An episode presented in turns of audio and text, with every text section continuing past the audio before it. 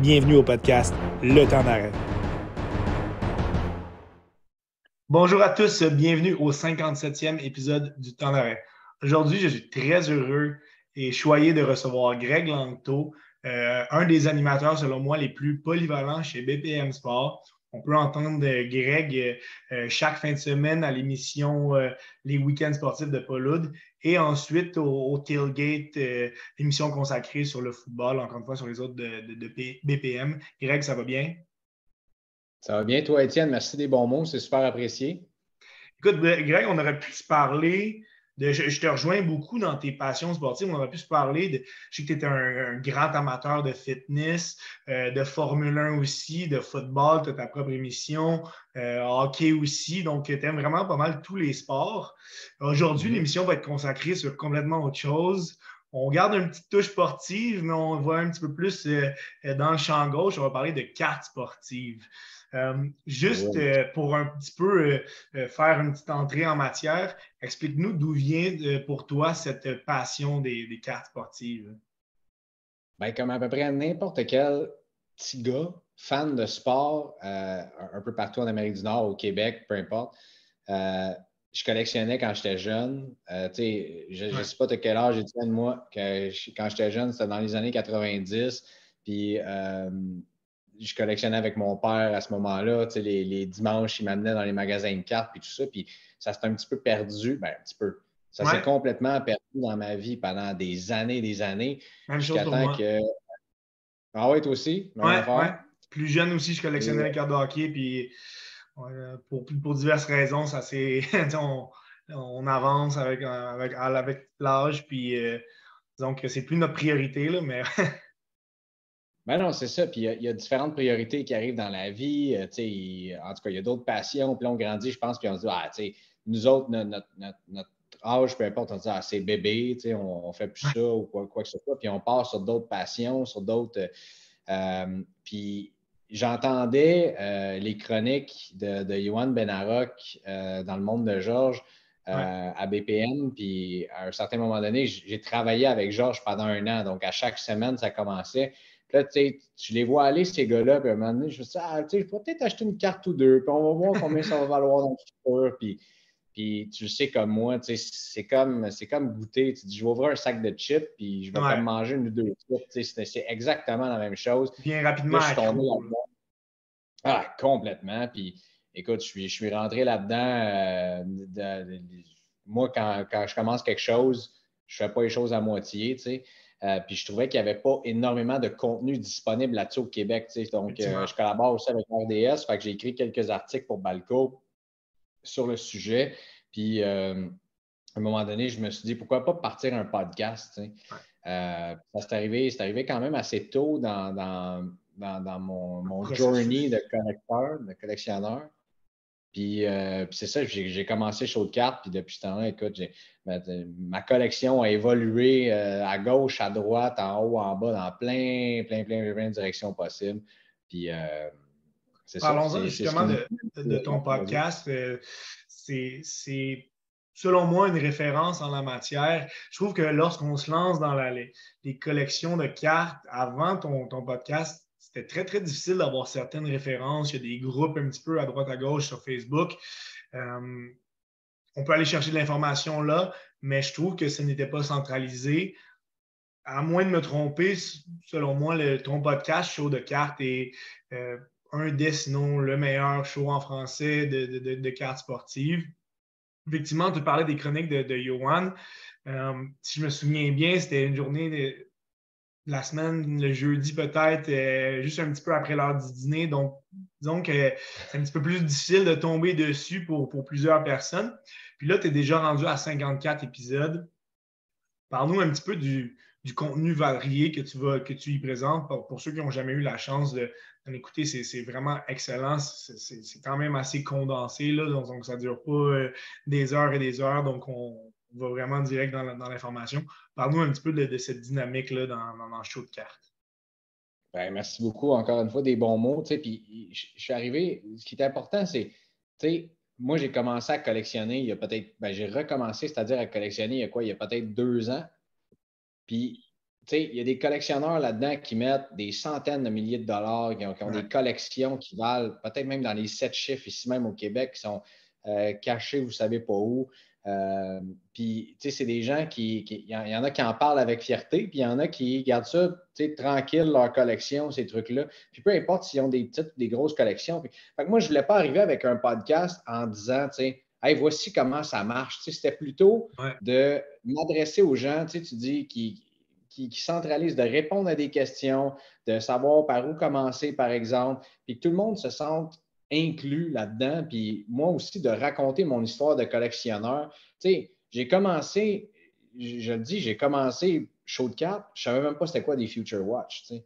Puis tu écoutes l'épisode numéro un, puis j'ai, je parle de baseball avec Charles-Alexis Brisebois, puis tu sais, je, décris un petit peu ce que moi j'avais comme information à l'époque, puis ça a évolué énormément depuis ce temps-là. Fait c'est, c'est exactement ça. J'ai voulu créer quelque chose qui un peu un safe space, où est-ce que le collectionneur qui connaît ça à fond va, euh, va s'y retrouver, que la personne qui commence, qui, veut euh, explorer là-dedans, qui veut découvrir des nouveaux sports. J'ai eu une grosse passe de collection de soccer. J'aime encore ça aussi. Ah euh, j'ai fait découvrir énormément de soccer aux, aux, gens. Puis moi aussi, ça m'a permis de connaître plus le sport aussi en tant que tel.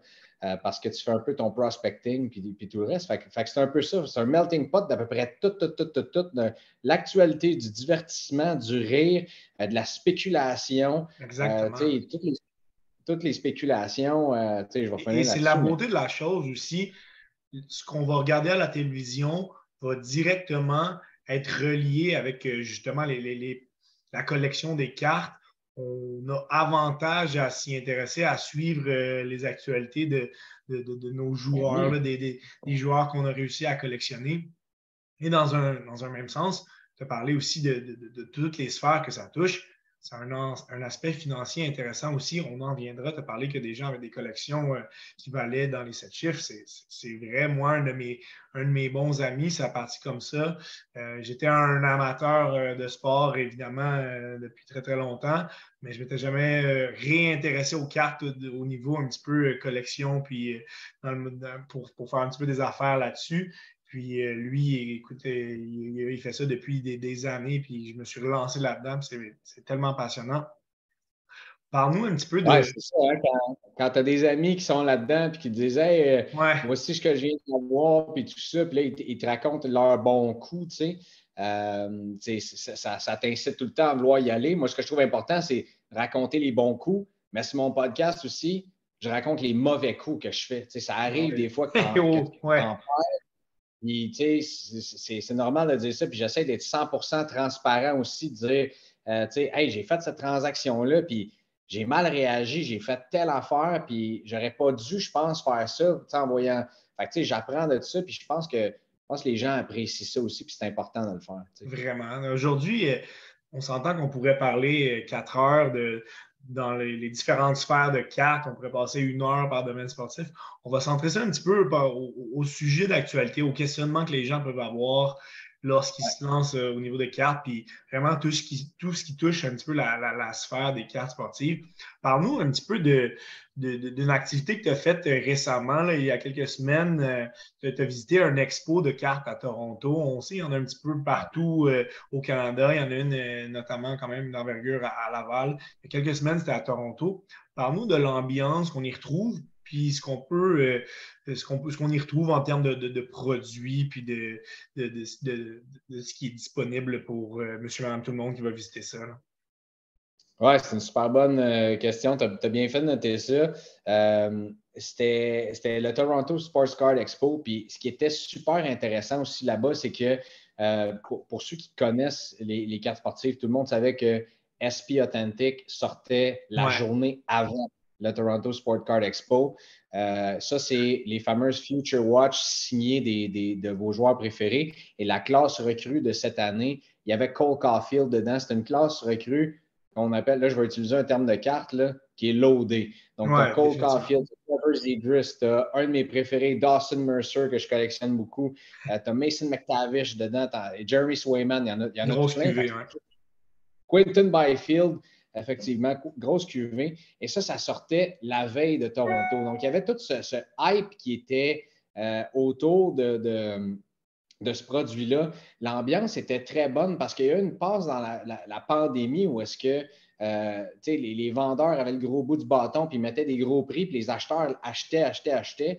Puis après ça, il y a eu une correction qui s'est passée dans le marché. On dirait que les gens avaient en tête, là, ils voulaient faire des échanges, ils étaient heureux. Euh, c'était une super, super ambiance. Euh, je, vais sauter, Greg, euh, juste à pieds joints sur un élément que tu viens de dire. Les gens vont entendre ça, que justement, SP Authentic, ils sortent leur, leur, batch de cartes de cette année, puis ils vont entendre que justement la, la cuvée recrue de Cofield et Zegers, etc., sort cette année. Pourquoi chez SP Authentic, il y a eu autant de retard? On sait à cause de la pandémie, ça a fait en sorte qu'il y a eu énormément de délais d'impression. On, en viendra un petit peu avec les, UD Canvas. Mais pourquoi est-ce que ça a été si long avant que SP sorte leur, euh, ce lot de cartes qui était franchement impressionnant, comme tu viens de le dire? Est-ce que tu as la réponse à ça? Euh, sur, ce produit-là, ils ne sont pas tant en retard. Parce que euh, ce qu'on a vu, c'est effectivement la, pandémie a fait comme une espèce de, délai de production incroyable. Et euh, là, on devait, on ne pouvait pas retenir certaines séries fortes comme la série 1, la série 2 chez Upper Deck. Euh, et là, on s'est mis cette année, je ne sais pas si c'est la première fois dans l'histoire du hobby, mais on a des produits de trois années différentes qui sortent. Euh, on attendait le dernier produit de 2021, donc les fameuses The Cup de Jason Robertson, d'Alexis Lafrenière, euh, sortaient, ont sorti euh, il, y a, très récemment. Et, par la suite, c'est ça, SP Authentic, on va en avoir deux sorties comme ça cette année. c'est grandement un changement de production d'Upper Deck, un changement de calendrier aussi. On a envoyé la production en Italie aussi. Donc, ça, ça a retardé euh, également ces, productions-là avec la pandémie, bien sûr. On sait, la pandémie, on le voit dans plein de domaines. Le cinéma, notamment les séries télé, euh, on n'a pas pu filmer pendant longtemps. Donc, il y a des retards à ce moment-là, mais je pense que dès l'an prochain, ce sera corrigé et ça tombe bien, ce sera l'année de Connor Bedard. Donc, euh, il y a déjà un gros hype autour de ça. On, en reviendra de Connor Bedard. Juste pour venir un petit peu sur ces, expos-là, tu as parlé de, justement de ces désirs de faire des échanges, les, vendeurs qui voulaient prendre la place c'est quoi les, relations que, vous avez entre, si on veut, euh, euh, vendeurs et acheteurs et entre euh, simplement entre collectionneurs de cartes, entre vous? Est-ce que vous montrez vos produits respectifs? personnellement, je ne suis jamais allé dans une de ces expos-là. Ça très intéressant. Quel genre d'ambiance on y retrouve? Il y, a, ce que tu appelles, moi, il y a ce que j'appelle la chaîne alimentaire des cartes sportives du hobby. Tu sais. Et chacun a son rôle à jouer dans tout ça. Puis c'est ce qui rend la chose aussi intéressante. Donc, tu vas avoir, par exemple, euh, le, dealer qui, lui, va avoir sa table, qui va être là, qui veut aller vendre ses cartes. Souvent, il y a beaucoup de magasins qui sont présents, qu'on veut vouloir soit vendre des boîtes, vendre des cartes ou même acheter aussi pour se refaire de l'inventaire. Euh, tu vas avoir ce type de gens-là. Tu vas en avoir du monde qui, un petit peu comme moi qui était là, qui disent Moi, je vais aller ajouter certaines pièces à ma collection, mais je vais aussi essayer de voir, je ne peux pas aller chercher des cartes à des prix intéressants, puis en vendre aussi des trucs que je ne veux pas dans ma collection, mais que des gens euh, sont là-bas, en veulent aussi. puis tu as les peu collectionneurs qui, eux autres, s'en viennent là, puis ils se disent Moi, j'ai économisé toute l'année pour le show de Toronto, puis je vais aller me chercher je ne sais pas moi, des cartes de Brett Hall, des cartes de Cam Neely, euh, peu importe, ou des chandails signés, ou aller rencontrer des athlètes qui sont là pour venir signer des autographes. Donc, de cette chaîne, et, tout, le monde, tout le monde joue un rôle primordial et important là-dedans. On a besoin de collectionneurs, on a besoin de, de, dealers qui sont là au show, puis on a besoin de monde qui se promène aussi de bout en bout, puis qui, amène un petit peu les cartes d'un bout à un autre en achetant puis en revendant. Euh, fait que euh, c'est, le fun de voir évoluer. L'exemple que je peux te donner, SP Authentic sortait le mercredi, puis le show commençait le jeudi soir. Donc, le jeudi soir, il y avait très, très, très, très peu de cartes. Il n'y avait aucune Caulfield Future Watch, par exemple, qui était présente. La carte recrue pour Caulfield signée à la main. Euh, mais le vendredi, il y en avait. Le samedi, il y en avait encore plus. Et là, ça ouvrait des opportunités. Il y a des gens, par exemple, qui avaient des cartes de Connor McDavid qui là, OK, là, je suis prêt peut-être à dealer ça puis à échanger un tel. Donc, vois-tu, ça, a bougé. Puis les prix aussi bougent durant la fin de semaine. J'essaie de te résumer ça très, très, de façon très, très courte. Mais tu sais, tout le monde, c'est la, beauté de ce milieu-là. Peu importe c'est quoi ta collection, tu vas trouver quelque chose là-dedans. Il y a des gens qui collectionnent. Mon co-animateur Yannick, il collectionne, par exemple, euh, Mike Richter puis Ryan Reeves. Tu sais, c'est des joueurs qui, lui, il collectionne les, bagarreurs. Donc, il y a beaucoup de cartes. Par exemple, de Georges aussi, Georges Larac. Tu vas en trouver là-bas. Tu vas en trouver des cartes de, chacun de ces joueurs-là. Euh, comme euh, les, joueurs les plus collectionnés, ben, tu, vas, tu vas probablement trouver des trucs que tu ne reverras jamais dans d'autres shows. C'est un collectionneur qui dit, ou un dealer qui dit Moi, je l'amène à ce show-là, puis on va voir si je vais la bouger. Sinon, elle retourne chez nous, puis elle sortira l'année prochaine. Et ça peut être intéressant comme entrée en matière aussi parfois pour euh, les collectionneurs en devenir qui désirent un petit peu bâtir leur, euh, inventaire, euh, eBay slash marketplace, ça peut être un petit peu, ça peut devenir gros rapidement, on peut un petit peu se perdre dans les enchères. des fois, c'est difficile de compléter une transaction. Donc, ça peut être une belle entrée en matière pour ceux qui veulent aller acheter quelques cartes puis commencer ben de cette manière-là. Il va justement ben avoir un, une, expo euh, au Québec euh, très, très rapide, très bientôt. Là. Euh, du 12 au 14 mai à Montréal, au stade de IGA, si les informations que j'ai trouvées sont exactes. Là, En date, ça va très bien. Donc, est-ce qu'on va t'y voir dans, dans moins de deux semaines? Absolument je vais, être là, je vais avoir une table avec chaud de cartes, c'est sûr et certain. Puis aussi, euh, il, y a, plusieurs athlètes qui ont euh, ben, des joueurs euh, de, baseball, des joueurs de hockey qui s'en viennent faire des séances d'autographes. Henry Rodriguez va être là, notamment, qui a joué pour les Expos. du côté des joueurs de hockey, il va y avoir notamment Mark Recchi, Théorène Fleury, oh, Raphaël Harvey Pinard va être là également. Euh, Stéphane Fizette. Et là, je t'en nomme euh, quelques-uns. On va faire des petites sessions de questions-réponses aussi. On a un gros trade night, donc euh, n'importe quelle carte que vous avez, vous voulez venir échanger avec d'autres collectionneurs. on fait ça le samedi soir. Donc, gros expo. Et, l'invitation est, lancée à tous les auditeurs qui sont passionnés de cartes. personnellement, je, vais, vais y être, donc on pourra s'y croiser. Ah oui, Oui, absolument, absolument. Ah, ça va être un bel événement. Allons-y dans une des cartes, catégories de cartes les plus populaires pour les amateurs de hockey. On sait la, la majorité des gens, quand ils commencent une collection, ils vont y aller avec la catégorie Upper Deck, les Young Guns, les fameuses cartes recrues de ces joueurs euh, euh, qui vont jouer une, une certaine année. Et parle-nous un petit peu des, on connaît, on connaît les catégories. Hein. Il y en a quelques-unes qui les rendent plus spéciales que d'autres et c'est toujours ce désir d'avoir les cartes les plus rares, hein, les, exclusives, euh, les, clear cut, les jeunes loups et, autres euh, young guns. Dans les dernières années, quelles ont, selon, toi, été les cartes les plus euh, marquantes, des fois pour les bonnes et mauvaises raisons, et ceux qui ont été les, les plus recherchés? Hein? Ben, ça, ça, dépend des classes et ça dépend surtout des moments. Euh, c'est sûr que quand tu parles des joueurs des Canadiens, des joueurs des Maple Leafs, c'est toujours des gros marchés, puis c'est des, des, joueurs qui sont excessivement collectionnés. Donc, la Cole Caulfield. Euh, ben, écoute, la, la, Cole Caulfield Young Guns, euh, je pense, je ne sais pas quel est le pourcentage, mais à peu près tout le monde qui collectionne des cartes de hockey en a une ou en a eu une dans sa collection. Euh, qui est passé à un certain moment donné. Puis pour différentes raisons. Euh, ça peut être une excellente monnaie d'échange. Euh, ça peut être une pièce prisée dans une collection aussi. Donc, super, super intéressant de l'avoir. Mais la, la, Young Gun, c'est la monnaie courante. Et dans chacun des sports, tu as ça.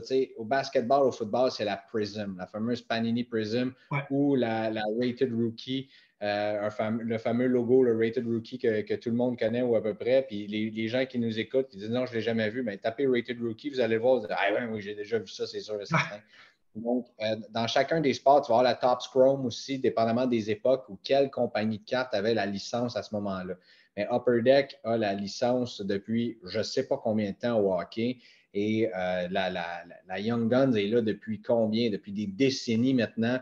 Donc, ça donne un excellent barème, joueur par joueur, depuis des décennies, de voir on en est où. Euh, on en est où avec celle de Angie Kopitar, par exemple, de Drew Dowdy. Je suis un fan des Kings, donc tu vas voir cette, cette évolution-là. Euh, mais aussi, ça va être la première carte qui va être recherchée lorsque un joueur va tomber en feu. En ce moment, là, au moment où on se parle, c'est Akira Schmid. là, tout le monde, les, gens, les gens payaient même pas 3 pour cette carte-là, tu ne peux même pas t'en débarrasser. Euh, et là, là c'est rendu, ça a monté d'une façon, ça, a explosé cette année. Tu as Jack Hughes qui a explosé. C'est souvent le buzz du moment. Hein? Ben oui. Et c'est des joueurs spectaculaires, des performances. Il y a quelques années, tu as eu Denis Gourianov en série, que ça, a été le cas. Euh, Jason Robertson a eu ses moments aussi. Euh, Jake Ottinger en série l'année passée, je pourrais t'en donner. Et tu as les exceptionnels, par exemple Connor McDavid, euh, Sidney Crosby, Alex Ovechkin, que les, cartes sont, sont, pas achetables. ben, pas achetables, ça dépend de votre budget, mais qui valent des milliers et des milliers de dollars. Ovechkin, surtout les gens ont cet objectif en tête. Euh, ceux qui en ont déjà une, principalement, les, on parlera de grading un petit peu plus tard, mais ceux qui ont des, des, des, euh, de haut, classement ou des PSA 10, tant mieux pour vous, parce qu'il y en a plusieurs qui voulaient s'en procurer euh, justement dans ce désir de voir si Ovechkin allait battre le record de, de, plus de buts dans l'histoire de la LNH. Un joueur, j'aimerais que tu nous parles et c'est arrivé un petit peu dans, le moment où justement de, la pandémie, ça a commencé, euh, le, buzz autour de lui euh, à ce moment-là, c'est Alexis Lafrenière. Hein, quand on, se souvient quand sa, sa, carte est sortie, il y avait eu beaucoup de délais. Les gens l'ont vraiment attendu. Quand c'est sorti, il y a eu un buzz énorme.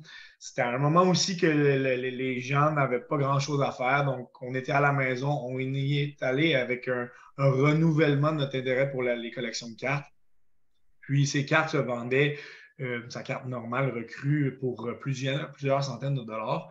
Depuis, on mhm. s'entend, il est très, très jeune dans sa, dans sa carrière, mais depuis, on dirait que son étoile n'a pas autant euh, brillé qu'on l'attendait. Parle-nous un petit peu de, cette valeur d'une carte qui peut chuter et, remonter. Euh, est-ce que c'est une déception aussi par rapport à des gens qui l'ont payé probablement très cher et là, ils la voient avoir vraiment une moindre valeur? Bien, il y a plusieurs choses, puis je vais, commencer par répondre globalement, puis après ça, je vais, m'en aller sur le cas de, la fille. Euh, à chaque fois qu'une carte recrue d'un joueur va sortir, c'est sûr que le moment où est-ce que tu vas probablement la payer la plus chère dans toute l'histoire de cette carte-là, c'est la journée de la sortie. Ou les jours qui vont suivre. Euh, c'est fou raide. Les gens s'arrachent les, cartes euh, de, ces joueurs-là parce qu'ils veulent l'avoir la première journée. la nouveauté, c'est toujours comme ça. C'est comme ça avec les voitures, le linge, les, peu importe. Euh, donc, c'est sûr qu'à partir du jour de la sortie, puis je donne un exemple très frais à la mémoire de tout le monde, Juraj Slavkovski, euh, sa carte recrue est sortie il y a tout juste, quoi, même pas un mois maintenant, un ou un mois. Et, depuis ce temps-là, elle a diminué d'à peu près deux fois la valeur de la journée de la sortie. Ça se vendait 160 Aujourd'hui, ça se vend à peu près 80 Puis cet été, ça va aller encore plus bas que ça, jusqu'à temps qu'ils reprennent du collier, qu'ils se mettent à compter des buts avec les Canadiens, qui réalisent son potentiel, ça va remonter. Alexis Lafrenière est arrivé dans une. Euh, c'est comme une tempête parfaite. Tu l'as dit, la pandémie, ça faisait longtemps qu'on attendait sa carte. C'est un Québécois. Premier choix au total. Premier au total dans un, gros, marché. Exact. On se disait, waouh, ça va. cette carte, je veux dire, c'est, il y avait la tempête parfaite pour monter le hype complet et la spéculation sur, euh, sur sa carrière. Puis malheureusement, il est tombé dans une organisation. Les Rangers sont connus, ne développent pas bien les jeunes. on, voulu, on l'a vu en série, ils sont fait sortir par May Devils euh, parce qu'ils sont allés chercher des grosses stars, des vétérans. Ils n'ont pas fait confiance à leurs jeunes. C'est la kid line. Euh, ils n'ont pas eu tant, de jeu ou presque pas. Donc, mais il va toujours avoir de la spéculation parce que les gens veulent, contrairement à ce qu'on dit dans les médias, les, les, gens disent hey, les médias, vous êtes tough. Non, les gens veulent voir Alexis Lafrenière réussir. C'est ce qu'on voudrait le plus. Dans le hobby, c'est encore plus vrai. Les gens qui ont acheté sa carte, les gens qui l'ont, il est encore très, très collectionné, Alexis Lafrenière, Puis imagines-tu les gens qui l'achètent en ce moment, pour reprendre Marc Bergevin, buy low, sell high, ben, qui l'achètent en ce moment, s'il se retrouve dans une autre équipe qui se met à performer, écoute, ça, va partir en fou, sa carte, là, Alexis Lafrenière. Donc, euh, c'est une, bonne question que tu as eue, mais c'est une tempête parfaite. c'est exactement ça qui est arrivé. Mais en même temps, ça a suivi le même cours que toutes, toutes, toutes les cartes de tous les joueurs au début à la sortie. Quand un produit sort, c'est sûr que les cartes sont plus chères, puis là, tu attends. Si tu es capable de résister à attendre quelques semaines, quelques mois, c'est sûr que tu vas payer un peu juste prix. Depuis quelques années, les cartes Young Guns sont réparties en, principalement en deux séries. On, eu une série 3 qui était un petit peu de, moins d'importance avec des joueurs de, moins gros calibre. J'aimerais avoir ton opinion sur euh, la différence de ces séries-là. On a remarqué un certain, euh, une certaine tendance, alors que dans certaines séries, il y avait un petit peu moins de joueurs euh, principalement la série 2 des dernières années, moins de. Il y avait plus de joueurs de, de haut potentiel qui avaient de meilleures chances de produire. Donc, ils étaient un petit peu moins, mais ils, avaient, étaient des plus grandes stars. Alors que la série 1, on retrouvait une plus grande quantité de joueurs qui avaient du potentiel, peut-être pas autant que ceux de la série 2. Donc, toute cette explication pour dire que la série 1 et la série 2 sont très souvent très différentes. On, va avoir beaucoup d'excitation en l'espoir d'avoir euh, un certain joueur qui peut nous rapporter beaucoup, mais la réalité, c'est que principalement dans les séries 2 des dernières années, on va se retrouver avec plusieurs joueurs qui ne joueront probablement que très peu de matchs dans la, dans la LNH. Donc, où te situes-tu par rapport à tout ça? Dans les séries 1, série 2, les, certaines boîtes qui peuvent être plus attrayantes, mais qui vont être décevantes en bout de ligne. Euh, ben, Upper Deck, Upper Deck ne sont pas nono non plus. ils ont réparti ça en trois produits, donc série 1, série 2, Extended. Euh, et si on vient par exemple à la classe de 2021-22, dans la série 1, tu retrouves Cole Caulfield, Trevor Zegras. Euh, donc, c'était les deux grosses euh, chases de, la, série 1. Dans la série 2, tu avais Swayman aussi dans la série 1. Dans la série 2, tu vas retrouver Byfield, Mercer euh, et, d'autres joueurs comme ça, mais aussi les canvas de Caulfield et de Zegras, notamment. Et dans Extended, ben, maintenant, tu peux trouver les cartes des mascottes euh, Raphaël Harvey Pinard et Akira Schmid. Donc, pour un prix moindre, Extended coûte moins cher que la série 1 et 2, mais tu peux quand même frapper des belles cartes et qui sont, sont très collectionnées, surtout par les temps qui courent, avec Raphaël Harvey Pinard qui, a très, très bien fini la saison. Puis là, tout le monde voulait sa carte, alors que quand il jouait avec le Rocket, il ne la voulait pas.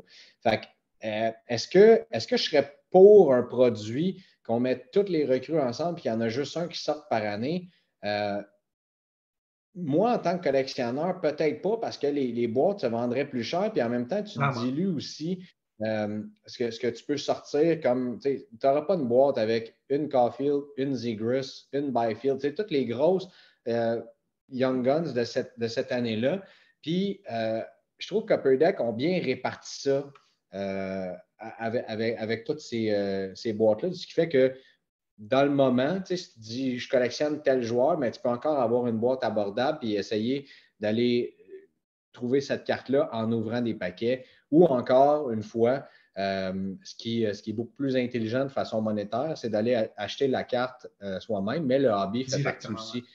Mais de, ton côté, si tu avais le choix, est-ce que tu irais, justement, on a l'exemple de Caulfield US, avec cette boîte de, avec, avec, une boîte de série 1, avec moins de chances d'avoir cette grande star-là, puis probablement te retrouver avec des moins bons joueurs, ou avoir plus de chances d'avoir des joueurs un petit peu plus moyens, mais que tu vas assurément frapper euh, un coup sûr.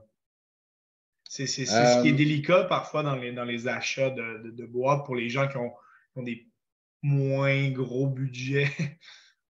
Ben, en fait, si vous avez des moins gros budgets, puis là, c'est un, un, petit clin d'œil que je vous fais, allez vous acheter les boîtes retail à ce moment-là qui coûtent moins cher. Vous allez avoir le même nombre de Young Guns dans une boîte, mais pourquoi le prix change? Parce que vous n'aurez pas de chance du tout d'aller chercher des cartes, par exemple, comme tu l'as dit, les exclusives, donc qui est la version Young Guns numéroté sur 100, ou la High Gloss sur 10, ou les Clear Cut, ou les autres variations comme ça qui valent énormément d'argent. Mais au moins, vous allez pouvoir aller, aller chercher euh, votre, valeur, euh, vos, six Young Guns. Ça se, peut que vous en, ça se peut que vous en frappez des belles, ou ça se peut que vous n'en ayez pas des belles non plus, mais au moins, le, coût à l'entrée aurait été moins cher.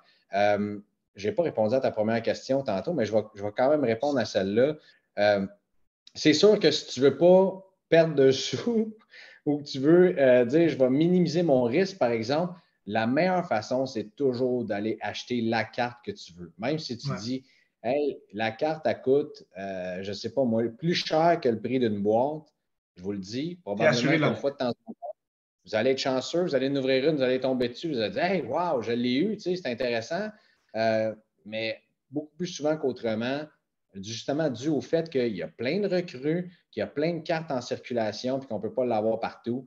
Euh, vous, vous, allez, vous allez finir par euh, peut-être perdre un petit peu de sous, mais vous aurez, vous aurez eu du plaisir à le faire. Il faut, faut, juste faire la part des choses. Est-ce que je fais ça pour avoir du plaisir? au lieu, par exemple, d'aller prendre une bière en chum dans un bar, prenez une bière en chum à la maison, chacun sauve une boîte, on a du plaisir, puis on regarde ce qu'on fait. C'est une activité comme ça, c'est un hobby, ça le dit. Euh, maintenant, juste pour la répartition, Upper Deck série 2, je vais juste revenir là-dessus rapidement. Upper Deck série 2 va maintenant avoir le rôle que la série 1 avait. Le premier choix repêchage va toujours être dans la série 2 maintenant, justement au délai de production et tout ça. C'est pour ça qu'Uri Slavkovski cette année était dans la série 2. L'année prochaine, Connor Bedard, série 2, c'est sûr et certain.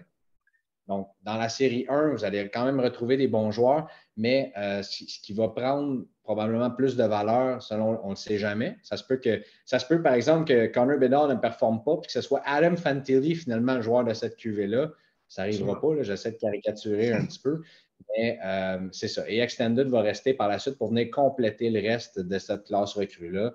Mais euh, voilà maintenant les, les, changements qui ont été apportés pour Upper Deck à partir de cette année 22-23 on va faire cette belle transition-là justement vers Connor Bedard. Si on retourne il y a quelques années, euh, on pouvait retrouver cette excitation-là euh, autour de Connor McDavid.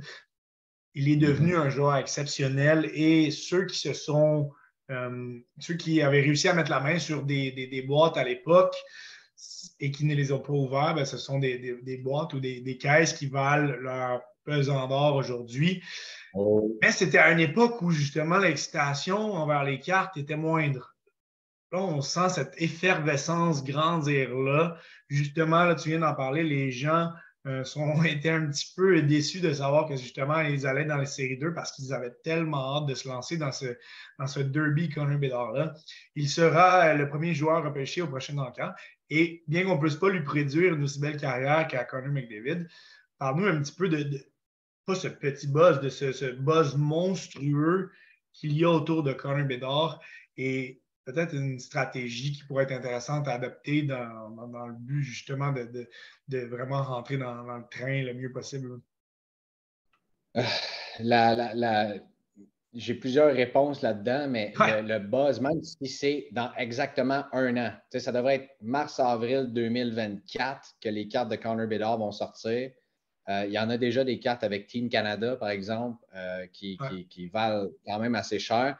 Mais lorsque ces premières cartes professionnelles vont sortir, euh, ça va être la folie furieuse. Et ça, il y a déjà des gens qui sont en train d'économiser pour faire face à ce, ce raz-de-marée qui, va arriver, qui est, qui est Connor Bedard, comme tu l'as dit, qui est une sortie aussi significative, sinon encore plus, dépendamment de ses performances, que Connor McDavid. Euh, il reste encore plusieurs questions par rapport à ça. Il s'en va où, Connor Bedard? S'il il finit avec euh, les, Coyotes de l'Arizona, c'est sûr que sa carte va valoir moins cher que s'il s'en va avec le Canadien de Montréal. Si vous dites, si, si Connor Bedard est repêché par le Canadien de Montréal, sa carte recrue. Ça va être fou. Ça va être 1000 à la sortie. Ça n'aura pas de bon sens. Je vous le dis, la journée de la sortie, et je vous le dis tout de suite parce que je pensais, ah, on avait dit sur le podcast, puis bien les gens pensaient que Slavkovski arriverait à 100 ça a monté à 160, c'est presque le double. Et là, on dit 500-600 mais moi, je vous le dis, s'il arrive avec les Canadiens, ce sera ça. S'il arrive avec les Coyotes, ce sera complètement différent. Euh, donc, ça, les gens se prévoient déjà un budget pour l'an prochain ou veulent faire face à, cette sortie-là. Puis ça va être la folie. J'ai tellement hâte de vivre ça. Ben il y a des magasins qui veulent avoir. Mais en tout cas, tu, m'as posé la question, mais la, meilleure façon, ce serait achetez-vous une boîte ou deux, dépendamment de votre budget, une caisse, gardez-les fermées, mettez ça dans votre garde-robe et oubliez le fait que vous en avez. Comme tu l'as dit, euh, Connor McDavid, quand ces boîtes-là sont sorties, ça valait le même prix qu'à la sortie pour Caulfield et autres, par exemple. Euh, et aujourd'hui, ça, ça, a quoi? Ça a quintuplé de valeur peut-être, ces, boîtes-là, quelque chose comme ça. Donc, c'est la même affaire pour 2019, qui, est l'année recrue de Jack Hughes, Kale McCarr, Nick Suzuki euh, et, autres. À Quinn Hughes également, qui, valent quand même assez cher dans le hobby. Euh, mais il y a une autre affaire aussi que les, que les collectionneurs, les investisseurs regardent présentement. C'est la même question que je t'ai posée tantôt, Étienne. Il s'en va où, Connor Bedard? Donc là, les gens regardent est-ce que je devrais peut-être m'acheter présentement ouvre un mois, des cartes de Trevor Zegras et Mason McTavish s'il s'en va à Nîmes, des cartes de William McLean s'il s'en va à San Jose, de Ken Johnson et de Cole Sillinger s'il s'en va à, euh, à, Columbus. Euh, donc, il y, a ce jeu parce que les coéquipiers vont en bénéficier de jouer avec lui, un peu comme Dry Sadle, qui est un excellent joueur. Mais imaginez un duo Zegras Bedard, toi, à Anaheim. C'est extraordinaire. McTavish Bedard aussi. Oh, écoute, c'est ça. C'est Ken Johnson qui est assez spectaculaire comme joueur, qui a très, très bien joué euh, en fin de saison aussi. Donc, et qui, qui, est quand même pas trop cher présentement. Donc, tout ça euh, fait que c'est un seul joueur euh, contrôle beaucoup, beaucoup de pourcentage du marché de la carte de hockey présentement. Je trouve ça fascinant de suivre ça présentement. Et justement, les amateurs vont avoir leur réponse euh, lundi prochain, alors que la loterie de la LNH se tiendra. On pourra finalement avoir euh, des réponses à toutes nos questions. Et évidemment, les amateurs sportifs, euh, les amateurs de cartes seraient, fous de joie que Conor Bedard se retrouve à, Montréal. Ben, ça serait encore tout autre chose pour le, vrai sentiment de l'avoir dans notre équipe. Donc, ça reste à voir. Pardon? C'est quoi ta prédiction, toi? Vite comme ça, je, pense, j'aimerais le voir à Montréal. Mon, ma deuxième, la deuxième endroit, ça serait avec les Ducks. J'ai l'impression qu'il va se retrouver à Chicago, un gros marché. Ça va, la, chance va être de leur côté, puis euh, euh, ça, il va, disons, euh, rebâtir cette franchise-là. Toi, ton, ton, ta prédiction à chaud un petit peu, là, sans trop. Moi, je pense, moi, je pense qu'il s'en va avec les Ducks, puis j'ai déjà, euh, déjà fait ce fameux move-là d'aller chercher des cartes de Zegris, de, de, de, McTavish, parce que je pense aussi que ces deux joueurs-là euh, sont bourrés de talent, puis que Connor Bedard arrive là ou non, euh, moi, je crois beaucoup en ces deux joueurs-là, puis ces deux joueurs que, que, que, j'aime regarder aussi. Vraiment, le conseil est, lancé et on va définitivement euh, l'appliquer euh, avant lundi prochain, si, possible. Euh, on va mettre une petite pause sur justement ce qui est la principale passion des, amateurs de cartes ici au Québec pour parler d'un tout autre marché qui est cette fois-ci mondial. On s'entend que le plus gros, la plus grosse portion des, des, amateurs de, de, cartes de hockey sont au Canada, mais il y a un monde qui suit les cartes des différents autres sports, euh, mhm. que ce soit le soccer en Europe, où euh, le, marché des cartes durant la pandémie aussi a explosé. Euh, aux États-Unis, le, football et, le, basket et, le baseball. Et une des catégories avec lesquelles je veux commencer avec toi, parce que je sais que c'est une de tes grandes passions aussi, c'est la F1. Les cartes sportives de Formule 1 ont fait leur apparition, euh, si je ne me trompe pas, 2021 ou 2020. 2020, euh, exactement, avec Top Scrum. Et ce qui était spécial, c'est que justement, c'était la première édition, donc les cartes recrues des, principaux pilotes qui étaient toutes Lewis Hamilton, euh, Max Verstappen. Donc, ça, a eu un effet vraiment de, comme tu as dit tantôt, de raz mais ça a été ça pour la, pour la F1 aussi. Parle-nous un petit peu, pour commencer, de, cartes de F1, mais des autres aussi sports et, ce qui retient ton attention dans, les autres euh, sphères médiatiques, dans les autres sphères sportives, pardon. Bien, euh, la Formule 1 a connu la même, la même explosion qu'Alexis Lafrenière. C'est exactement ça, mais au niveau mondial. Les nouvelles cartes arrivaient, donc Tops a, obtenu la licence, a commencé à sortir ces, euh, ces cartes-là en même temps que la série Netflix Drive to Survive sortait. Exactement. Euh, L'intérêt a monté en flèche. Ah oui, Liberty Media qui l'a acheté. Euh, en même temps qu'il y avait cette, cette, guerre au championnat, ce n'est pas une bataille, c'était une guerre entre Lewis Hamilton et Max Verstappen. Euh, et Lewis Hamilton étant euh, le meilleur pilote de tous les temps, ou un des meilleurs pilotes de tous les temps, ces, quatre se sont.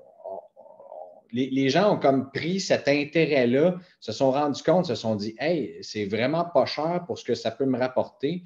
Et je pense que les boîtes, quand elles sont sorties, ça se vendait autour de 500 canadiens ou je ne sais pas trop quoi.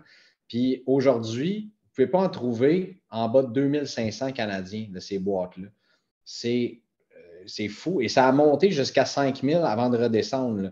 Euh, donc, c'est sûr que c'était les premières cartes officielles des pilotes comme Lewis Hamilton, tu l'as dit, Max Verstappen, Lando Norris, George Russell, euh, j'en passe, même Lance Stroll, tout le monde. Et étant donné qu'il y a juste 20 pilotes, tu ne peux pas, par exemple, te dire je vais ouvrir une boîte de Prism Football et tomber sur une signature d'un joueur de ligne offensive, par exemple, qui vaut beaucoup moins qu'un carrière. oui, tu as des pilotes moins collectionnés, mais tout le monde a eu comme une certaine valeur dans cette. Euh, dans, ce set-là. Et ça va rester, selon moi, une des sorties les plus significatives dans le hobby moderne, euh, les cartes de Formule 1. Puis c'est encore un marché qui peut continuer à grandir, selon moi, parce que ben, l'intérêt pour la Formule 1 ne fait qu'augmenter. Tu vois les actions de Formula One Management, de Liberty Media, tout ça augmenter. Et on augmente de plus en plus le nombre de courses. Et, aux États-Unis, où est-ce que tu as le plus gros marché de collectionneurs, puis il est un des plus gros marchés médiatiques au monde. Donc, euh, c'est ça. Même s'il y a eu une baisse dans ce marché-là en 2021, 2022, 2023, je, je prédis que ça va continuer d'augmenter tranquillement, à long terme. Euh, à un moment donné, on va se réveiller de bord en disant, on va dire, hey boy, OK, ces cartes-là, euh, par exemple, de, Max Verstappen ou de Lewis ou, autres, qui sont significatifs dans le lobby. donc voilà. Mais le plus gros marché au monde, Étienne, c'est le baseball. C'est les cartes de baseball. C'est inapproché. Basketball, football également, qui sont très, très populaires aux États-Unis, qui sont des très, très gros marchés. Mais les cartes de baseball vont toujours régner euh, ça a été les premières cartes de sport à sortir. C'est ça. Euh, c'est l'effet vintage qui est derrière ça. Oui. Et tu as les cartes vintage ben, de hockey qui sont très, très populaires aussi, mais surtout de, de, baseball qui valent. On l'a vu, la, la, 52 tops de Mickey Mantle euh, gradé SGC 9.5 qui s'est vendu à quoi? C'est 13 millions de dollars US, quelque chose comme ça. Euh, la, plus belle copie euh, qu'on a vue. Euh, c'est ça qui est une carte vintage, mais tu en as également, il y a, énormément de prospection dans le baseball. des joueurs vont voir, par exemple, Jason Dominguez, Jay Rod aussi à Seattle, des joueurs comme ça qu'on s'attendait à des carrières de fou, avaient déjà des prix qui ressemblent à ceux de Mike Trout avant même de percer dans les majeurs. Donc, c'est un monde de, de fou, les cartes de baseball, que bien honnêtement, je ne comprends pas encore c'est celui que j'ai le plus de difficultés aussi. Euh, le hockey, c'est facile, honnêtement, comme marché. C'est ça qui est le fun. Ça, ça, se bouge bien ici. Euh, on comprend les joueurs, on baigne dans le hockey ici. Le baseball, c'est vraiment, vraiment un autre game. Euh, le, football, c'est vraiment volatile comme la bourse. C'est complètement fou le football.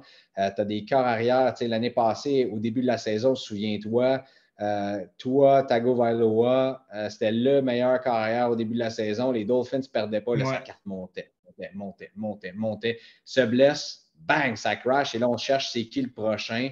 Euh, Josh Allen est un des, des, carrières les plus collectionnés, mais là, il n'a pas gagné. Donc, aussitôt que tu ne gagnes pas, ça, ça baisse. ça baisse.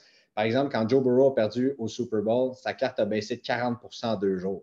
C'est énorme. Donc, ça, joue beaucoup. Et moi, je ne bouge pas assez vite pour investir dans le football. Et, au, football, au football, tu, tu, sais très bien, une carrière peut être très courte, principalement d'un porteur de ballon. La, moyenne est très, très courte comparée à d'autres positions. Donc, tu le dis, c'est très, très versatile.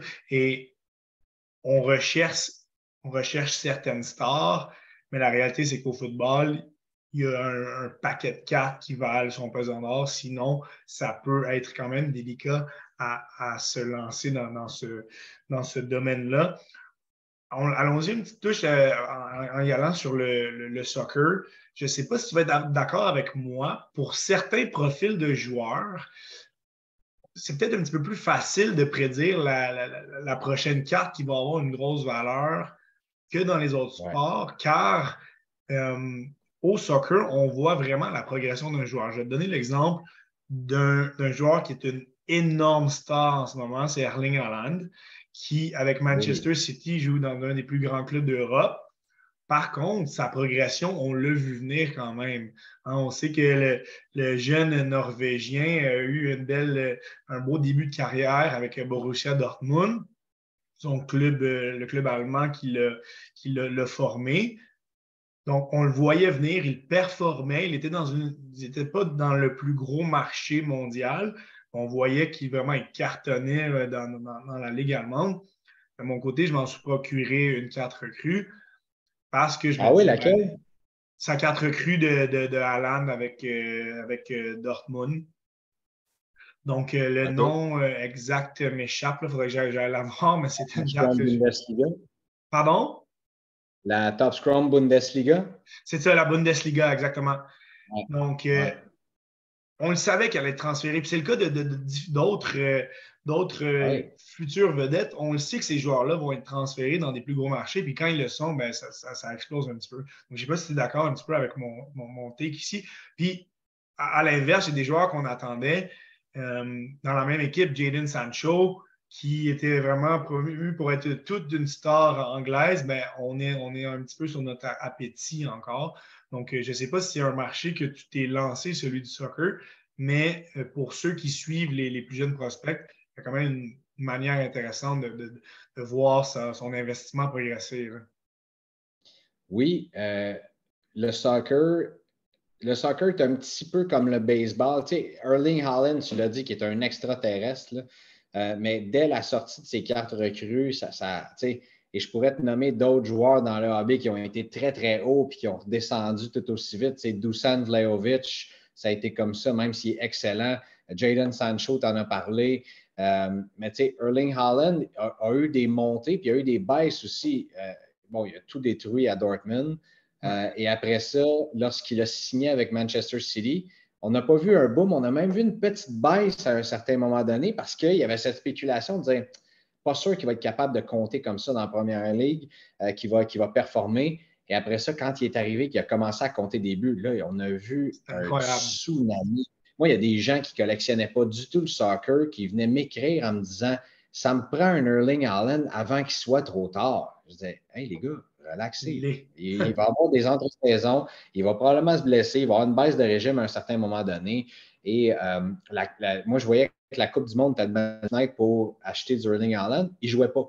Euh, il y a eu beaucoup de, prix dans, différents joueurs euh, à la Coupe du Monde, dont Lionel Messi, qui c'était au firmament. on verra ce qui va arriver avec ses cartes maintenant, avec sa prochaine équipe. Mais Erling Haaland est un excellent exemple. Et oui, il faut regarder le joueur est dans quelle ligue. Tu sais, par exemple, au hockey, une carte va avoir peut-être un peu moins de valeur si c'est tu sais, Kirby Dack, par exemple, ses cartes recrues sont avec Chicago, ne sont pas avec le Canadien de Montréal. Donc, même s'il va se mettre à performer en fou puis va donner le leader de l'équipe, selon moi, il, va plafonner un petit peu à cause de ça. Mais au soccer, ce n'est pas comme ça. Tu vas avoir sa vraie carte recrue avec son club avant que les gens le découvrent. Et c'était le cas de, euh, de, Erling Haaland avec Dortmund, avec aussi son, club euh, Red Bull euh, avant ça. donc, les gens veulent avoir cette carte-là parce qu'il y avait une certaine rareté. Maintenant, il y, a, des print runs beaucoup plus élevés dans le soccer. Il y a énormément de produits. Moi, si tu as suivi un petit peu ce que je faisais, mon joueur, c'est Jude Bellingham. que, j'ai eu les cartes de Jude, j'en ai encore. J'essaie d'aller m'en chercher une, sa fameuse Kaboom. Mais c'est ça. C'est des joueurs comme ça est-ce que c'est euh, des catégories de cartes qui sont euh, autant imprimées que les upper deck peuvent l'être ici? Est-ce qu'il y a plus de rareté? Euh, je, sais que c'est quand même en impression massive, Mais est-ce que c'est plus difficile justement de mettre la main sur un joueur? Ici, on s'entend, si on paye le prix, on peut avoir pratiquement n'importe quel joueur. Est-ce que c'est justement, il y a cette complexité-là, vu que c'est un marché aussi mondial, le, soccer? Euh, c'est une excellente question que tu poses, puis j'aurais tendance à dire que les, print runs sont plus élevés. quand on regarde dans, le, marché global, le hockey a un tout petit pourcentage du marché de la carte ben sportive. Même le soccer est, plus élevé. Malgré que le hockey et le soccer se battent, puis euh, le hockey a dépassé le soccer euh, en 2023, mais globalement, tu avais plus de collectionneurs parce que le bassin est plus mondial. Mais donc, j'aurais tendance à penser que les, print runs sont peut-être plus élevés. Ça dépend des produits aussi, euh, des productions qui sont faites. et, c'est ça. Les bases de collectionneurs sont, sont plus grosses. Puis depuis 2021-2022, euh, écoute, quand, quand, Tops ont vu la possibilité d'avoir euh, un marché global comme ça au soccer, euh, on a enlevé l'effet de rareté et Erling Haaland est peut-être une des dernières recrues qui, qui, avait beaucoup moins de print run à ce moment-là. On était avant 2020. L'année, ça, ça avait quatre recrues en 2019. Et donc, c'est à ce moment-là que euh, y avait encore une certaine rareté dans ces cartes-là. 2020, après ça, euh, ce qu'on appelle dans le monde du soccer la Jude class, la, classe de Jude Bellingham, cette cuvée-là avec Pedri qui est dedans et, euh, Jamal Musiala aussi et tous des, excellents joueurs. pour du côté canadien, Alfonso Davies faisait aussi partie de la classe de 2018, donc assez, assez rare aussi ces cartes recrues, surtout. et il y a le concept, c'est vrai, tu as le concept de la true rookie. C'est quoi la vraie carte recrue d'un certain joueur?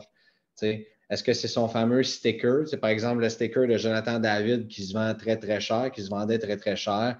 Euh, celle de celle d'Alfonso Davies, c'est sa fameuse carte avec les white caps qui est, ultra, euh, mais les gens veulent aller chercher cette carte-là, même avant qu'il soit avec, euh, avec, euh, voyons, j'ai un blanc, euh, j'ai Real Madrid avec le Bayern Munich, voilà, euh, ça, ça, ça, super euh, rated rookie, justement, là, ça, ça, optique dans différentes variations.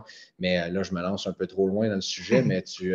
mais c'est intéressant parce que justement, il y a ce joueur, un, type de joueur comme lui, Alfonso Davies, qui, dans un milieu mondial, oui, il est reconnu, mais ce ne sera pas nécessairement une carte qui est recherchée ces gars-là qui sont les stars de leur propre pays, mais il va y avoir énormément de demandes, puis il va y avoir un buzz autour de ces joueurs-là qui n'aurait pas nécessairement dans d'autres sports ou d'autres ligues, donc ça, rend la chose euh, intéressante. Euh, j'ai ben vérifié dans mon petit euh, fichier Excel et c'est bel et bien la 2019-2020 Top Scrum Bundesliga que j'ai de Erling Haaland. Une de mes belles pièces de, collection. Ben oui, ben oui. on, va, on va terminer l'émission en, parlant d'une catégorie et un dossier qui est quand même assez complexe. Puis les, les gens, parfois, vont se gratter la tête et se dire ben, comment je peux rentrer là-dedans, qu'est-ce qui vaut la peine? C'est le grading des cartes de sport. On sait que, que, les marques les plus populaires, du moins pour, le hockey, sont, pas mal Beckett et PSA. La première question, ça serait est-ce que c'est profitable de se lancer dans le, grading euh, qui va être fait par une autre marque? On sait que parfois, ce sont des cartes qui sont moins reconnues, donc il peut avoir moins de valeur. Ça peut valoir la peine tout de même de payer moins cher pour un grading, mais qu'elle vaille un petit peu moins, euh, moins la, peine en bout de ligne, qu'elle ait une valeur moindre. Ça Et je pose toujours la, question quand quelqu'un me demande ça, je pose la question, c'est quoi ton objectif? c'est quoi ton niveau de tolérance au risque, par exemple? C'est quoi ton objectif? Si, par exemple, tu dis, moi, j'ai une Cole Caulfield, euh, peu importe, la Future Watch qui vient de sortir, puis je veux la garder dans ma collection à vie, je ne veux jamais revendre ça, mais de l'envoyer gradée va te permettre de la faire évaluer, mais aussi de la garder euh, en protection pour pas qu'elle soit maganée, peu importe ce qui arrive. Euh, donc, ça, ça, vaut la peine. À ce moment-là, est-ce que ça vaut la peine de payer euh, le, prix premium chez PSA pour l'envoyer dans cette compagnie-là et aussi qu'elle prenne l'avion, qu'elle s'en aille là-bas, qu'elle revienne par la suite, que tu n'aies pas ta carte dans ta collection pendant des semaines, voire des mois? La réponse, c'est non. Il y a des compagnies de gradage ici au Québec qui vont faire la même chose et des compagnies qui sont plus rapides. Euh, est-ce que ça va faire prendre la valeur lorsque c'est, je pense à deux compagnies québécoises, ACA et BFG. Est-ce que ça va prendre la valeur quand c'est avec eux? La réponse est non, mais ça va donner une bonne évaluation de quelle est une carte recrue. Ce n'est pas parce que ce pas des bonnes compagnies, au contraire, c'est des compagnies qui, savent que ce qu'ils font, les gars, ils sont, très, très bons. Euh, mais au niveau mondial, ce n'est pas reconnu nécessairement. Euh, autant que PSA, tu as, parlé de Beckett, donc euh, BGS, et SGC qui est en grande progression, qui, sont en Floride, qui, qui offrent un service pas cher, peu importe la valeur de ta carte, euh, ça va toujours rester 18 par carte US. T'envoies ça. Euh, un service impeccable. En dedans d'une semaine, ta carte est revenue. Donc, ça dépend vraiment quel est ton objectif. SGC n'aura jamais, même si tu as un 10 dans ton évaluation de ta carte, n'aura jamais la même valeur de revente que PSA, qui en ce moment est reine et maître dans le marché. Mais euh, PSA coûte cher, les délais sont plus longs. Donc, c'est un milieu qui est très, très, très complexe. Encore une fois, ça dépend quel est ton objectif? Moi, il y a une nouvelle compagnie qui vient d'arriver dans le marché que j'ai essayé dans les deux dernières semaines et je suis tombé en amour, Étienne, avec cette compagnie-là. Ça s'appelle Tag Grading. C'est euh, Technical Authentication. Tag. Technical Authentication Grading. je les ai vus passer, oui, ouais, Il est 100% digital. Donc, ce n'est plus un humain qui grade ta carte, c'est eux-mêmes et le processus est 100% transparent. Donc, tu as euh, le fameux slab qu'on appelle, là, ce qui entoure ta carte. Euh, et tu peux scanner le QR code et tu as tous les détails de chacun des coins où est-ce qu'il y a des dommages sur la surface et tout ça. C'est fabuleux comme expérience client. Le prix est bon. Euh, et je pense qu'éventuellement, cette compagnie-là va prendre une très, très grosse place dans le hobby. Et, moi, c'est intéressant. Juste faire une petite parenthèse sur ce que tu amènes. Puis je trouve ça tellement intéressant, ce produit-là combien de fois on a eu des frustrations par rapport à certains envois de cartes chez, PSA, chez, chez Beckett. On n'avait pas tout à fait la réponse à nos questions. On pensait qu'une carte euh, pouvait sortir un 9, ben boum, ça sort un 10. L'inverse est aussi vrai. On pense que notre carte est parfaite. Finalement, elle, nous sort un, un 9 et on n'a pas les explications je, vais y aller d'un exemple personnel. Euh, j'avais envoyé une Bowen Byron Clear Cut pour être gradée et j'ai appris par la suite que les clear cuts, parfois, elles peuvent être plus difficiles. Mais PSA me l'a mhm. simplement retourné en me disant que pour eux, elles n'étaient pas gradables. Euh, j'avais payé mon montant et puis euh, malheureusement, c'était terminé pour ça. Donc, je trouve ça intéressant d'avoir les, ce que tu amènes, d'avoir les détails de, de, justement de, notre gradation. Puis là, il n'y a plus de place à spéculation. Ah, c'est superbe. Je te montre ici, Dawson Mercer, Future Watch signé, c'est extraordinaire. il est revenu 10 comme ça. Et non seulement quand elle revient, moi, ça a été la première gradée, puis ça me dit que c'est la plus haute qui est gradée. Fait que même si tu as un 10, tu es capable de voir est-ce que j'ai la plus belle copie physique de cette carte-là?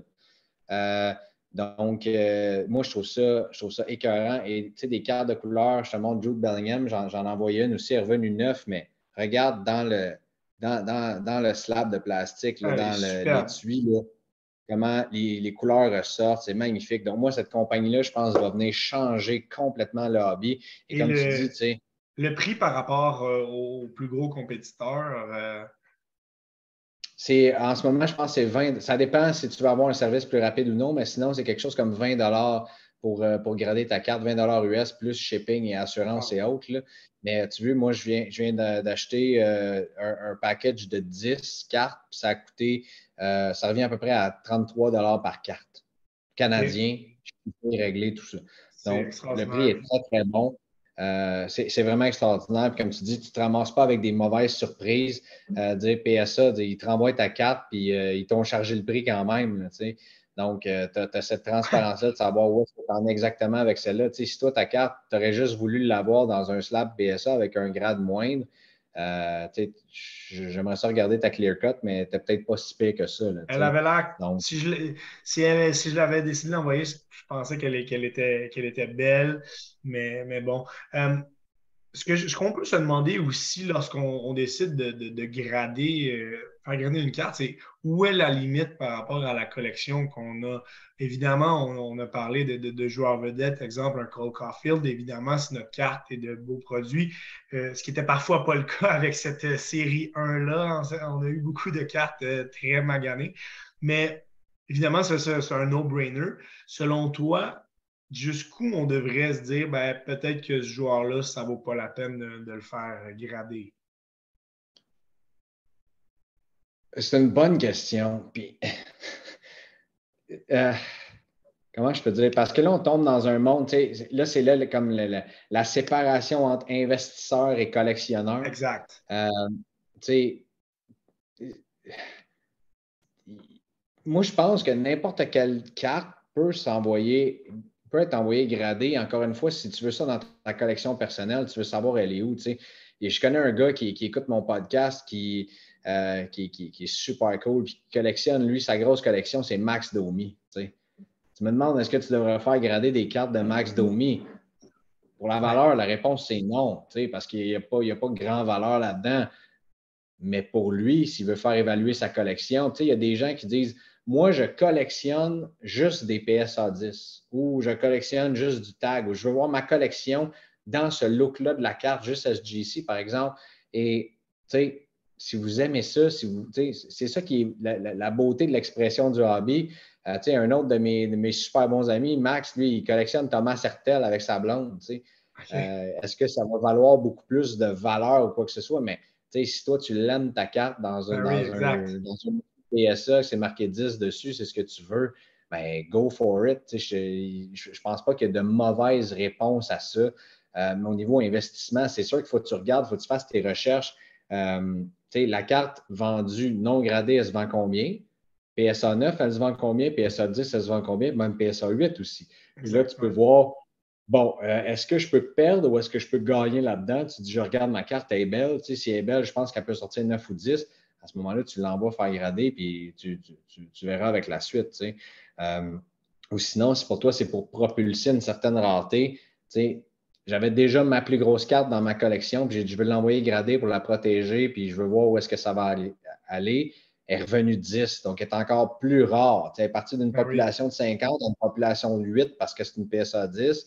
Euh, il y en a 8 dans le monde, il n'y en aura probablement pas plus que ça. Donc, euh, je vais la garder à long terme, mais je voulais juste la voir. Et c'est un sentiment qui est, agréable, justement, de, voir qu'on a une carte qui vaut. Euh, pas seulement qui a, une belle valeur, mais qui, est la rareté derrière la chose de dire comme j'ai une des, rares cartes comme ça dans le monde, c'est moi qui l'ai, puis y a des, belles qualités. Pour le collectionneur avant l'investisseur, ça a vraiment une touche euh, intéressante, comme tu as dit, de, faire grader des cartes. Greg, on a fait un, tour d'horizon. Je te raconte une anecdote rapide. Vas-y, vas-y. C'est les gens qui veulent se lancer dans la collection. Euh, je vois sur un groupe Facebook, à un certain moment donné, il y a un, gars qui recherche du Jack Hughes, puis il y a un gars qui répond dans les commentaires euh, est-ce, que, est tu voudrais avoir une variante de OPC Platinum, qui est un autre produit qu'on n'a pas parlé, mais euh, qui, est, la Violet Pixel autographiée? Et j'écris au gars, j'ai dit si jamais celui qui recherche les cartes décide de ne pas l'acheter, moi, je serais peut-être intéressé. Puis il me répond une demi-heure après, il dit Il n'est pas intéressé, tu la veux-tu? Puis là, on négocie, puis il me la vend. Puis je dis ah, Tu ne l'envoies pas la faire grader Il dit Non, il dit c'est comme la deuxième que j'ai, puis moi, je l'ai déjà envoyé une. Donc, euh, je me dis que si je peux faire profiter un collectionneur comme toi, ça va me faire plaisir. Puis il me la vend. Je la reçois, je l'envoie grader. Et après quelques jours d'attente, elle revient PSA 10 et PSA 10, population 1. Ça veut dire que c'était la seule PSA 10 de gradée dans le monde à ce moment-là. Ah, la, plus belle copie physique qui a été évaluée. Et là, j'écris tout de suite au vendeur qui est super content. Il dit ah, Je suis donc bien content, je n'ai pas encore eu mon grade, moi, de mon côté. La commande n'est pas encore passée chez PSA et tout ça. Et le lendemain, il m'écrit. Il me dit, il dit Celle que j'avais aussi, il dit Je m'excuse, je vais casser le party. Ta carte est rendue population 2 parce que la mienne aussi est sortie PSA 10. Fait que les deux, on a fait une super bonne promotion ensemble. Puis les deux, on a les deux PSA 10 de cette version-là de la carte. Ce n'est pas une méga grosse carte, euh, mais, c'est une super belle carte que moi, je veux garder dans ma collection. C'est une Jack Hughes autographiée à main. Euh, Jack Hughes, qui est probablement mon joueur préféré en ce moment.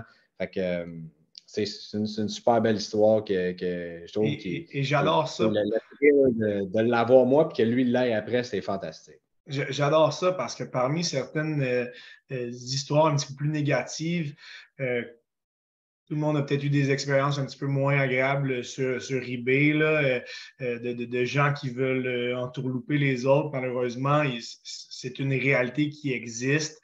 Vous allez faire un, certain achat sur eBay, puis le, vendeur a pour but simplement de vous extirper votre, argent sans vous donner le bien.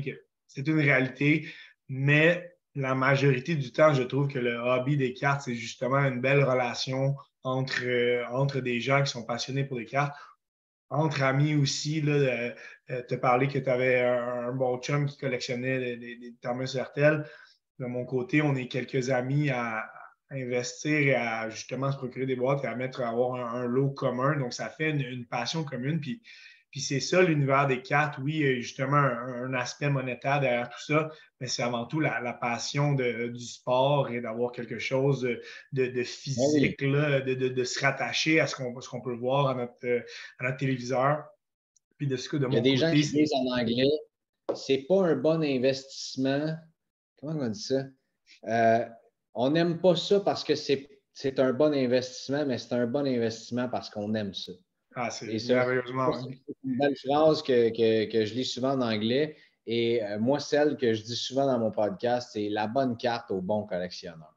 de voir quelqu'un hyper content d'avoir une de tes cartes que, que, tu as trouvée d'une certaine façon, peu importe tu l'as, puis il a veut la carte, c'est tellement le fun de redonner ça puis de voir. Tu sais, je viens juste, je viens juste de m'en ajouter une dans ma collection aujourd'hui même. C'est un gars qui aurait pu vendre cette carte-là pour beaucoup plus de profit. Puis on a fait un, échange win-win. Puis il est aussi content que moi, je pense que j'ai la carte. en bon français, je suis fou comme la merde d'avoir cette carte-là. Je suis tellement content de l'avoir dans ma collection. Euh, c'est une carte hyper rare. Je ne sais pas, il n'y en, a pas gros qui vont sortir. Puis j'ai réussi à l'avoir pour moi une transaction que je trouve fair, puis que lui aussi. Donc, les deux, on trouve notre compte. Puis on, est super contents. Mais c'est merveilleux, puis c'est ce qui fait la beauté du, du monde euh, du hobby. Greg, merci beaucoup d'avoir répondu à, mes questions et d'être lancé dans une belle discussion comme ça sur, les cartes sportives. On espère avoir fait euh, profiter euh, les auditeurs du temps d'arrêt justement d'une certaine connaissance pour ceux qui désirent, approfondir leur connaissance sur les cartes sportives ou qui sait avoir ouvert une certaine passion pour, les cartes. Mais ce fut somme toute vraiment, vraiment une, très belle discussion. Merci beaucoup d'avoir amener ton, expertise. Merci à toi, Étienne, de m'avoir invité. C'est vraiment super apprécié. Euh, c'est rare que je me fais passer en entrevue comme ça. mais J'aime ça. C'est vraiment cool comme entretien. J'espère que ce n'est pas la dernière fois. Puis on se voit la semaine prochaine au Sport Hobby Expo. J'espère qu'on aura l'occasion de, se serrer la main et de prendre une photo ensemble. Ben oui, certainement. Je vais, venir te voir euh, sans faute. Justement, on rappelle cette invitation euh, du 12 au 14 mai, l'expo à Montréal au parc IGA, si je ne me trompe pas. Euh, sinon, on peut entendre Greg à son podcast euh, disponible sur toutes les bonnes plateformes euh, show de cartes et évidemment au BPM où il fait un travail vraiment extraordinaire avec toute la gang. Donc, merci beaucoup à Greg d'avoir été là et merci aux auditeurs d'avoir été présents. On se voit à un prochain épisode du temps d'arrêt.